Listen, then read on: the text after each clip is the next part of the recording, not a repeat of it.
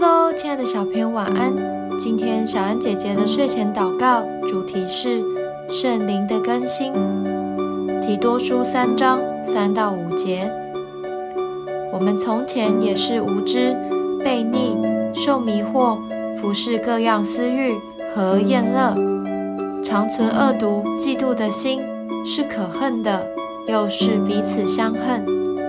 但到了神，我们救主的恩慈和他向人所施的慈爱显明的时候，他便救了我们，并不是因为我们自己所行的义，乃是照他的怜悯，借着重生的喜和圣灵的更新。神的供应、神的医治、神的带领，这些都是神的恩典。但是神的恩典不只是在我们有生之年，在我们有需要的时候才给我们，而是持续到永恒的。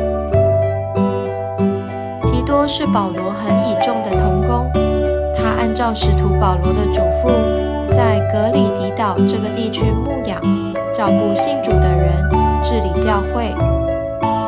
格里底人虽然已经信了主，但是生活却没有改变，还是充满败坏。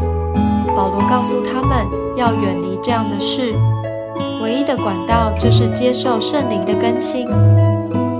我们没有办法靠自己更新我们的心，但神赐下圣灵，在我们心里做更新变化的工作，也带领我们时时思想如何讨神喜悦。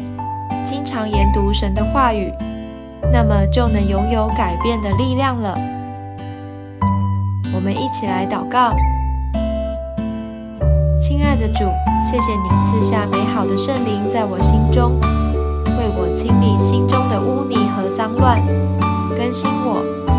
我要敞开我的心，让圣灵天天在我心中